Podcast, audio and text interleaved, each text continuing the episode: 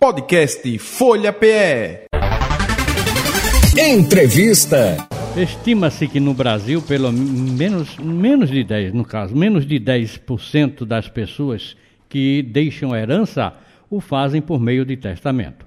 Isso se deve em parte por razões culturais e em parte à desinformação. Não são poucos os que dizem fazer testamento, eu, mas meu patrimônio é tão modesto, testamento é coisa de rico. Isso é um grande engano e quem vai nos esclarecer é o advogado do escritório Buril Tavares e Holanda Advogados, Arthur Holanda. Bom dia, doutor Arthur Holanda, tudo bem? Bom dia, Nenel. Um prazer estar aqui e falar com vocês. Muito obrigado por participar aqui, viu, por atender a nossa produção. Então, a, a questão do testamento, doutor Arthur Holanda, e como a, a, a, diz aqui na abertura, né? A gente falou aqui na abertura, se fala que um, quem tem um patrimônio modesto não precisa nem fazer testamento porque isso é coisa de rico, é verdade? Não, não, muito pelo contrário. Na verdade, isso é uma. Alô? Deixa eu fazer uma cortada aqui na linha. Ah, foi. É, o, Tudo testamento, na verdade, é um ato simples, né? É um ato unilateral que, que uma pessoa pode dispor ainda em vida em que, desde que esteja consciente dos seus bens, para que após a sua morte ele seja direcionado a quem ele estabelecer. Pode ser revogado a qualquer momento, inclusive alterado, se for o caso. E não é somente para pessoas de poder que, que, é que aquisitivo elevado, né? Uhum. Muito pelo contrário. Certo. Agora, é, é a gente teve aí um período né, de pandemia e teve um aumento no Brasil do, dos testamentos, doutor Arthur? Isso. De acordo com o Colégio Notarial do Brasil, somente no primeiro semestre desse ano foram mais de 16 mil testamentos realizados no Brasil.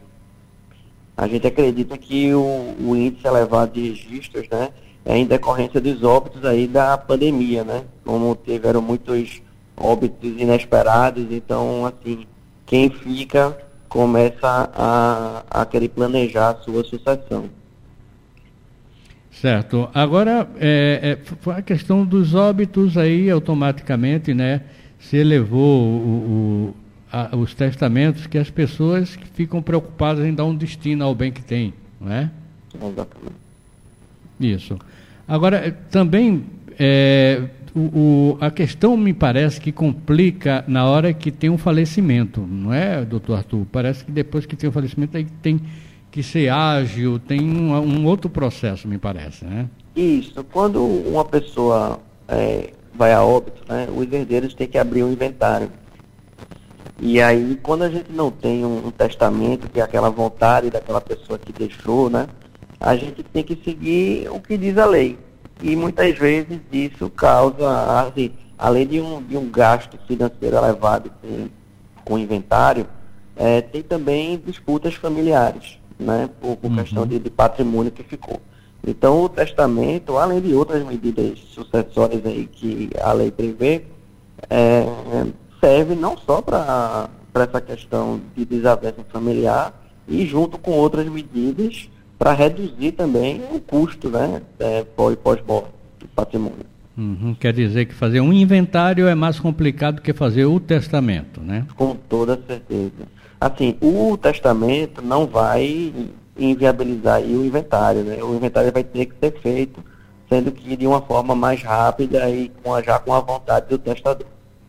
O que se pode fazer, inclusive é um excelente momento, é fazer doações em vida né, que é antecipando a, a, digamos que um inventário, né, evitar que seja feito um inventário após a morte, não ter todo esse custo e fazer em vida. Inclusive o governo de Pernambuco ele reduziu a alíquota do ICD, que era até 8%, né, e hoje em dia está com um limite de 2%, o que viabiliza a transferência de patrimônio em vida e todo esse desgaste financeiro e emocional.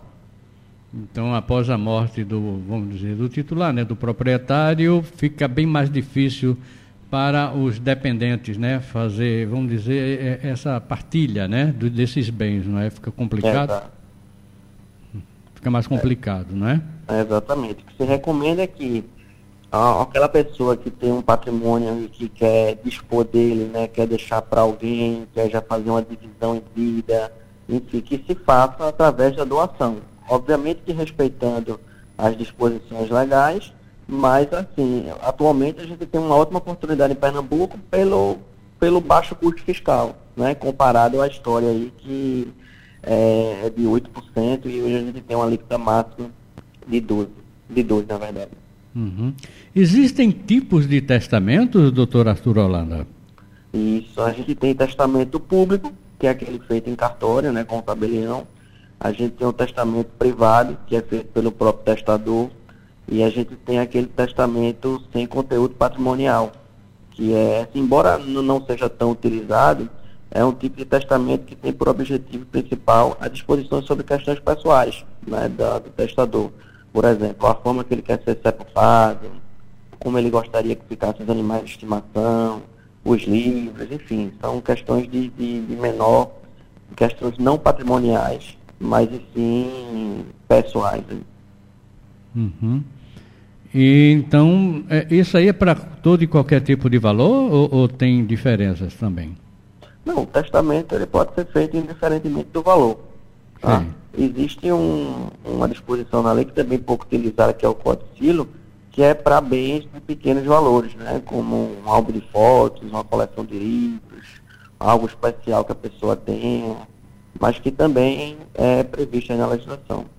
Quer dizer, é basicamente uma coisa mais sentimental, digamos assim? Mais simples, mais sentimental, é, aquelas coisas, né, aquele patrimônio sentimental, vamos dizer, que a pessoa tenha, aí vai deixar para alguém, né, aí faz esse codicilo, né? Exato. Uhum. Certo.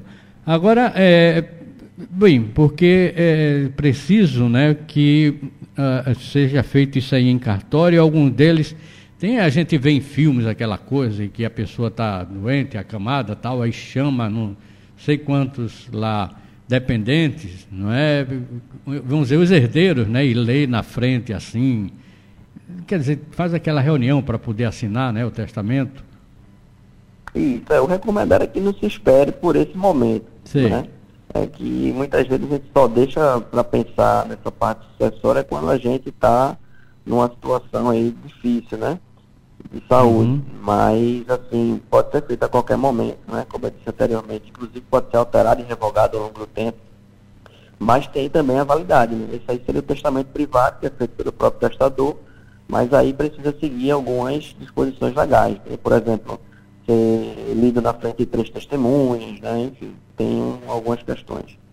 Agora, independente de que tipo de testamento ou qualquer coisa que valha, é necessário ser acompanhado por um profissional, não é isso, doutor Arthur Holanda? Com toda certeza. Um advogado é um profissional indicado para poder orientar né, e, e redigir o documento, ou caso a pessoa tenha interesse, que vá diretamente ao cartório, caso não queira um advogado mas que ainda assim, ainda que seja feito em cartório, a gente recomenda que seja feito na presença de um advogado. É, porque vai ter que ter testemunhas, uma série de coisas, a própria redação em si, né? Isso, até para orientar, né? Ah. O testamento ele tem que seguir o que diz a lei, né? As disposições legais. Do que pode ser, é, a parte que pode ser partilhada, a parte que não pode, enfim. Correto.